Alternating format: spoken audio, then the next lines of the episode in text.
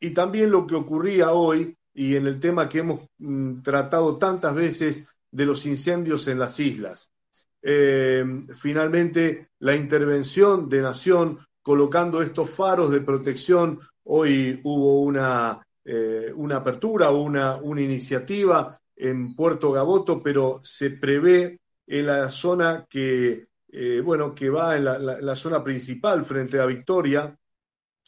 eh, y frente a Rosario, la, gran, la gran zona o la zona más importante y la más afectada por esos incendios, la colocación de varios faros de control que aportará la nación con infraestructura, con personal, de alguna manera, para poder tener un poder de policía porque podemos generar la ley, la ley de humedales que tanto necesitamos, podemos generar la mejor de las leyes, pero si no tenemos el suficiente poder de policía como para poder controlarlo, eh, va a quedar solamente los papeles como una hermosa redacción y buenas intenciones, pero que realmente no se va a poder llevar a cabo. Por eso esta presencia y esta construcción y esta presencia en los faros como se denomina técnicamente, de control de cada uno de esos lugares va a ser determinante para que con eh, personal adecuado se pueda eh, tener una, un real control en una zona que hoy está a la deriva y que está siendo muy dañada,